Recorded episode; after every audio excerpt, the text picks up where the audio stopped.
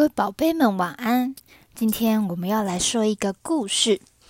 故事的主角叫做小熊。天气越来越凉了，代表秋天的脚步悄悄靠近了。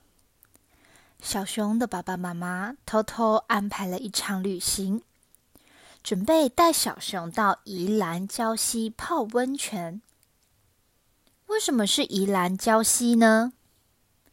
因为小熊很小的时候，爸爸妈妈第一次带他出游的地方就是到宜兰礁溪泡温泉。小熊下课吃完晚餐后，爸爸向小熊说：“小熊，你要准备两天份的换洗衣服，还要带泳衣哦。”小熊问说：“爸爸。”为什么要准备这一些东西呀？我们要去哪里呢？小熊爸爸说：“我跟妈妈准备带你去旅行哦，地点是哪里呢？就让爸爸妈妈保密一下，明天到了你就知道喽。”小熊说：“好哦，那我赶快准备好，赶快去睡觉。好期待要去哪里玩哦！”小熊爸爸妈妈也去准备好要带出门的行李，并且早早上床睡觉。隔天早上，小熊很早就爬起来了，完全不用爸爸妈妈叫起床。这时候，小熊爸爸也准备好早餐了，一家人开开心心吃完早餐，准备去坐车出门喽。小熊问爸爸说。爸爸，我们要怎么去那个地方啊？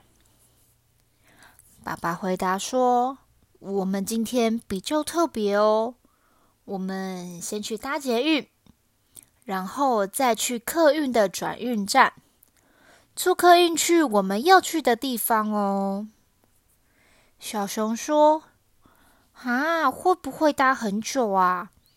我怕我在车上想上厕所。”而且我想要赶快抵达玩的地方。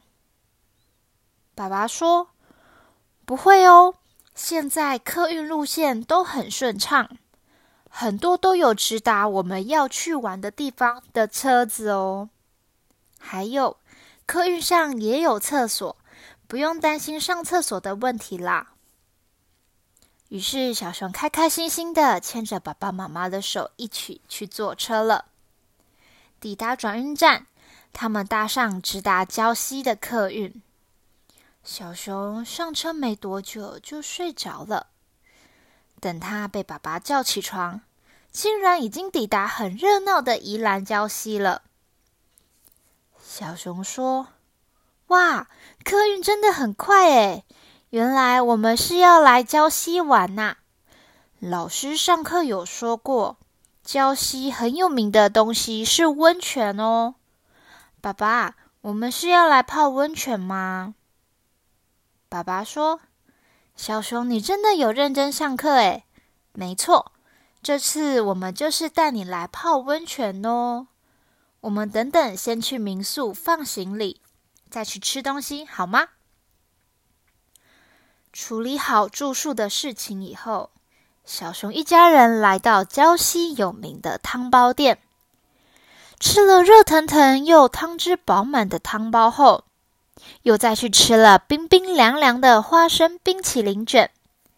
小熊吃的满嘴都是花生粉，被爸妈用相机拍了下来。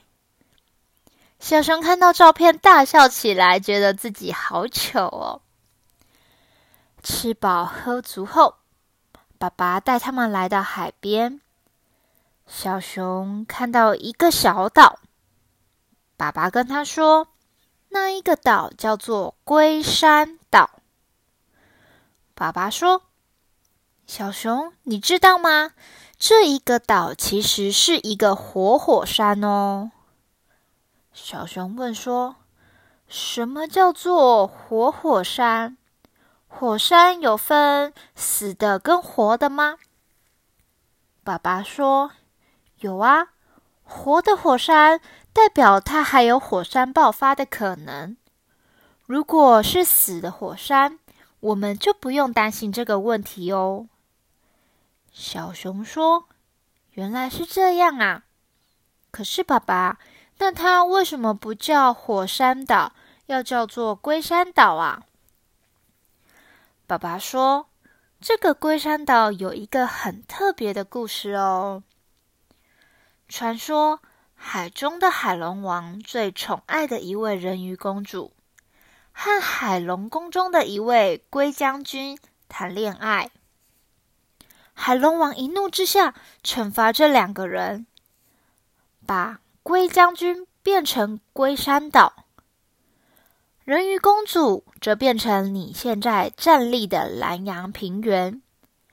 从此以后，这一对情人只能相隔一条海，互相凝望，永远都没有办法在一起。而这一对情人因为难过而流下的泪水，变成雨水落下来。这也是现在南洋平原常常下雨的由来哦。小熊说。哈，这样他们比牛郎还有织女还要更可怜呢。牛郎跟织女一年还可以相聚一次，他们是永远不能碰到面耶。小熊爸爸说：“对呀，所以你今天是不是又多认识一个地方了呢？这是不是上课课本上没有讲到的呢？”小熊说：“对呀，爸爸。”你还有没有故事？我还想要听。爸爸说：“还有哦，其实礁溪是爸爸妈妈第一次带你出门玩的地方哦。不过你那时候还很小，应该不太记得了。”小熊说：“真的吗？我有来过吗？我真的不记得哎。”爸爸说。没关系，我们知道你应该不记得了。不过我跟妈妈可是很记得的哦，所以这次也是我跟妈妈的回忆之旅哦。小熊说：“那我们以后再来玩，这样也是我的回忆之旅了。”各位宝贝们，今天故事就说到这里，晚安喽。